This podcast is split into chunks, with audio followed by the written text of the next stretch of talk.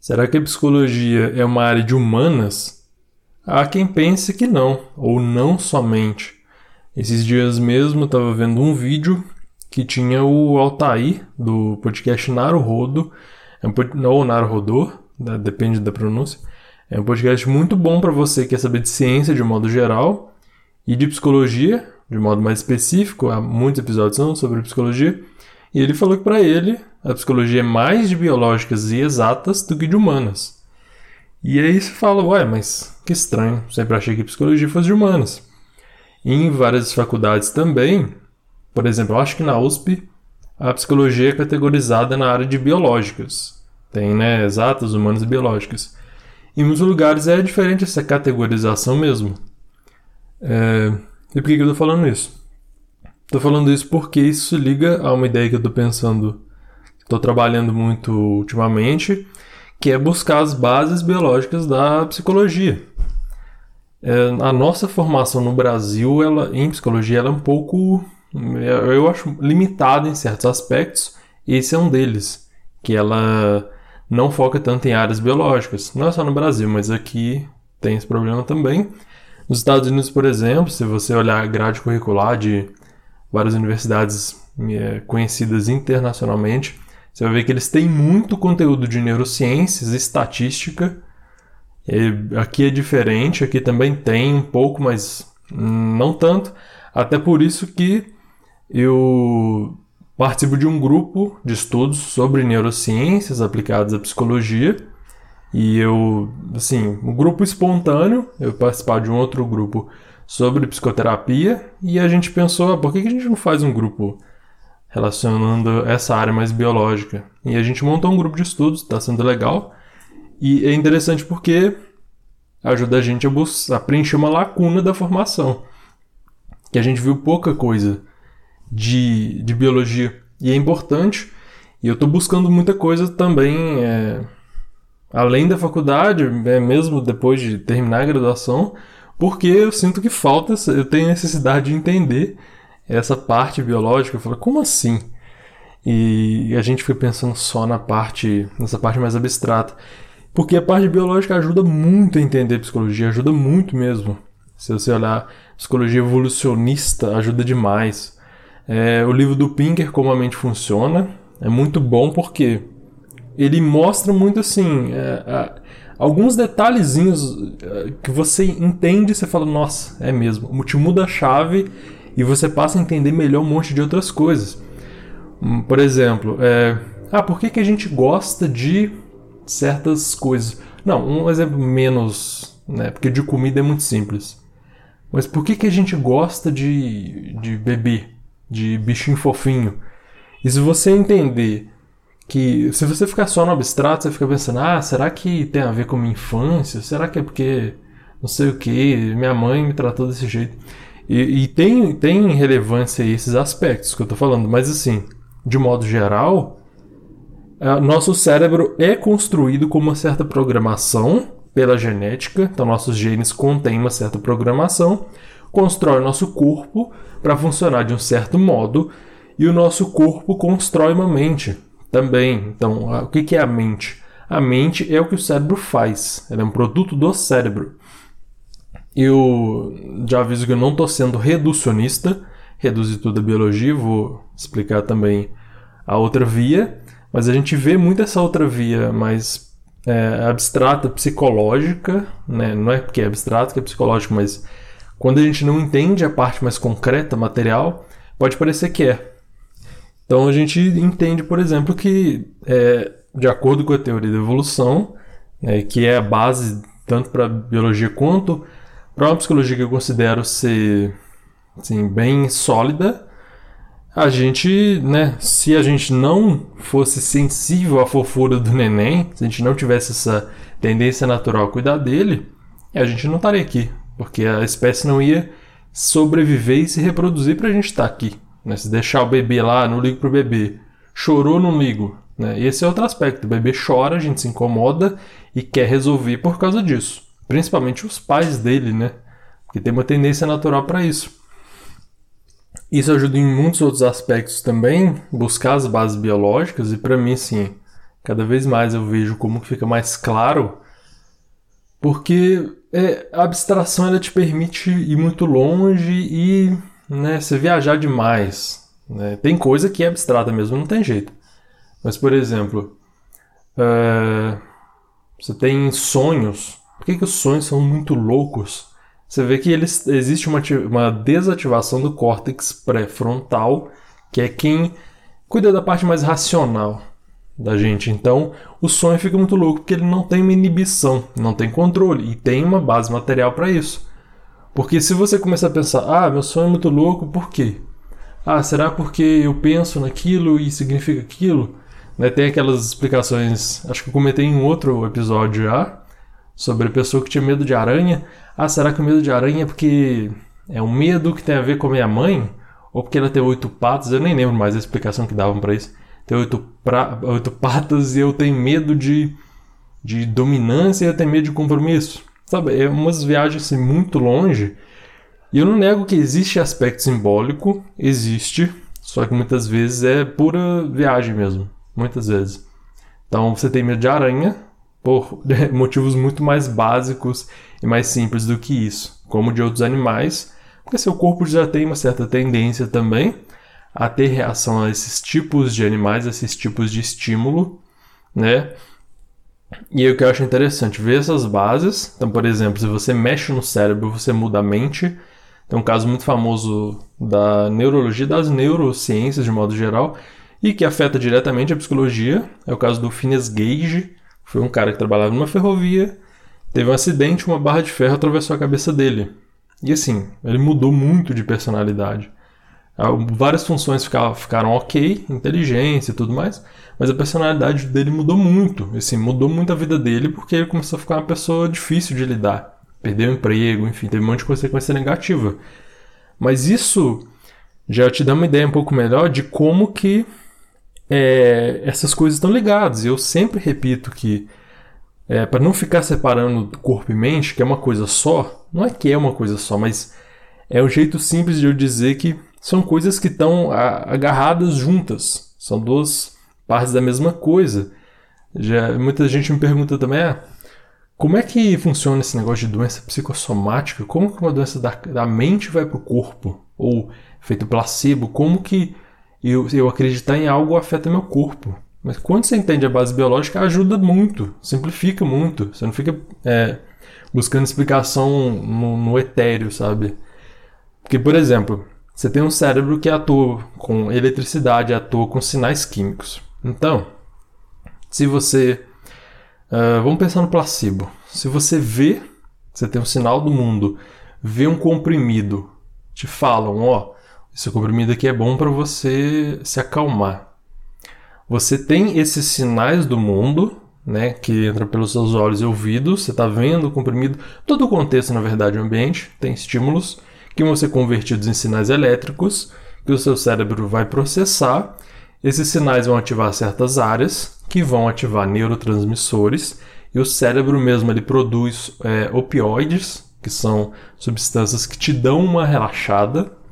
Então tá vendo? Você tem um processo que é um sinal do mundo, um sinal sonoro, por exemplo, uma coisa que alguém me disse, uma coisa que eu vi, se transforma em corrente elétrica que dispara no meu cérebro certos sinais químicos que disparam, enfim, várias outras coisas, inclusive pensamentos. Né? Você pensar assim, que é meu cérebro, meu cérebro produz pensamentos. Né? Você está vendo assim, até uma base para aquilo ali. Meu pensamento não está voando no espaço sozinho, né? Como se minha mente tivesse, fosse uma coisa totalmente separada e meu corpo fosse outra coisa. E aí eu fico pensando, ah, mas como é que a coisa da mente afeta o corpo? Como é que o corpo afeta a mente? Porque assim, as coisas estão é, juntas. Você não tem mente sem cérebro, você não tem mente sem corpo. Né? Então você precisa dessa base. E com isso eu não estou dizendo, não estou sendo redu reducionista, reduzindo tudo a biologia, mas estou dizendo que você precisa dela, obviamente, se não tiver um corpo. Que que você, como é que você interage com o mundo, né? É, e tem a outra parte que é o que geralmente a gente fala mais, que é interações sociais, por exemplo, aprendizado, cultura. Isso me afeta porque tudo isso é informação que meu cérebro vai processar, meu corpo vai ter essa comunicação com o mundo, mas eu preciso dessa base biológica. Essa base biológica afeta tudo, obviamente, porque ela é base de tudo. Né? Se eu tenho é, os genes que constroem meu corpo de uma certa forma, eles também constroem meu cérebro de uma certa forma. E eu tenho certas tendências. Acontece muito de.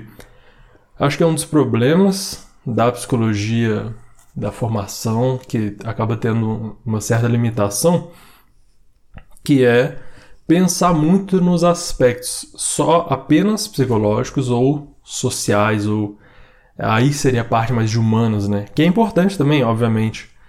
Só que esquece dessa parte mais biológica. Então você tem uma negação de natureza humana. Eu já ouvi isso pelo menos de dois professores na graduação, que não existe natureza humana. E não é verdade, existe. A gente já nasce com certos programas, com certas tendências. Obviamente que a gente. Não estou falando também determinismo biológico, né? não estou falando que você nasceu exatamente para ser daquele jeito e você está determinado, porque a, a expressão genética também depende da experiência. Então tem a velha discussão: ah, isso é natural ou é aprendido? É as duas coisas. Você tem a. Já nasce com certas ferramentas e você tem um mundo que vai você vai usar ou não certas ferramentas de acordo com o que o mundo pedir. Então a expressão genética depende disso. Então eu vejo muito a, na parte da biologia, por exemplo, Damasio, que Antônio Damasio é um neurocientista muito bom, ele não só não nega essa parte mais é, humana da coisa, como ele valoriza demais as ciências humanas, artes e tudo mais. É, só que ele te, te dá umas noções muito boas por exemplo, de a noção dele de marcador somático, que é, por exemplo, ah, eu tenho medo da aranha, né? quer, quer dizer que as patas dela representam o domínio das pessoas sobre mim? Né? Não, geralmente não é esse o caso, sabe? Esse aspecto simbólico eh, também existe, mas vou deixar para outra hora. Mas, por exemplo, ele fala de marcador somático, que é uma sensação, resumindo bem, do seu corpo que te ajuda a pensar sobre o mundo. Então, é como se fosse assim: o que eu sinto no meu corpo, ele dá um certo valor para o meu pensamento. Então, se eu vejo uma aranha, eu tô com aquele, aquilo na cabeça, se eu penso numa aranha, e o meu corpo começa a reagir, começa a ficar suando, coração acelerado, isso é, me ajuda, né? Pelo menos evolutivamente ajudou muito eu, eu pensar rápido, que assim, eu tô com medo. Eu tô com medo e eu vou fugir disso né? Então, você tem essa conexão entre todas as coisas. Você tem a conexão da parte biológica, a parte psicológica e a parte do mundo exterior. Essas coisas estão todas embaralhadas. Então, em vez de pensar em ah, é humanas, é exatas, é biológicas, na verdade, a psicologia, por exemplo, né, ela pega tudo isso, né, todas as áreas. E, e, a nossa formação no Brasil ela, é, ela não é tão boa assim, tem muitas limitações, e também a psicologia em si tem algumas limitações também se ela não conversar bem com certas áreas. E acontece disso, algumas, algumas áreas da psicologia se negam ou não querem saber muito das descobertas de outras áreas, por exemplo, biologia, neurociências, antropologia, ciências sociais, é, enfim, tem genética comportamental. Tem diversas áreas contribuindo para você entender comportamento humano, como que o ser humano pensa e, enfim, é mais complexo do que a gente gostaria, porque você tem que estudar um monte de coisa, você tem que ver um monte de níveis, né? Você tem o um nível biológico, um nível psicológico, um nível social. Mas, assim, se você quiser entender bem é, psicologia, eu acho, pelo menos eu, se eu quero entender bem, eu tenho que entender esses níveis todos. Então, eu tô falando para mim, né? Porque eu não vou ficar sugerindo que cada um tem que saber. Eu, para mim, eu sinto necessidade, me incomoda não saber. Então por isso que eu sou meio compulsivo também para para ficar estudando um monte de coisa e muito durante muito tempo. Mas uh, era só, enfim, eram só ideias que eu estava pensando aqui na cabeça. Eu falei, ah, vou compartilhar isso, porque também serve como um, um certo ensaio. Porque lógico, eu vou repetir essas ideias ao longo do tempo, né, para fornecer base também para explicar várias outras coisas. Por exemplo, doença psicossomática, eu vou fazer um vídeo sobre esse tema. Espero ajudar um pouco, explicar melhor isso, porque eu gosto do assunto também. efeito placebo, psiconeuroimunologia, que é como que o estresse, por exemplo, baixa a minha imunidade. Eu acho isso muito interessante. E quando você pensa só na ah, psicologia algo abstrato, você fica viajando, que como é que né, me comunica? Meu corpo é uma coisa, minha mente é outra. Quando você vê que as coisas estão juntas e como que todo esse processo se desenrola, fica muito mais, muito mais legal, muito mais interessante e muito mais concreto. Você entende muito melhor as coisas, sabe? De todos os níveis, né? Do que, que eu faço com o meu corpo, que está afetando minha cabeça e vice-versa. Porque tem esses dois níveis de atuação, que é o bottom-up, que seria o de baixo para cima, do nível mais biológico para o nível mais psicológico, e o top-bottom, que é o de cima para baixo, que seria do nível mais psicológico para o nível mais biológico. Um exemplo é eu tô falando com você, eu tô alterando seu cérebro nesse momento. Você está alterando seu cérebro, que você escolheu ouvir isso. Estão tá, entrando sinais sonoros que vão modificar seu cérebro fisicamente. Aprendizagem, que é um tema que eu gosto muito, é modificação e é modificação neural, é modificação biológica. Você tem crescimento dos neurônios e das conexões e padrões de atividade elétrica no cérebro que são estimulados pelo mundo.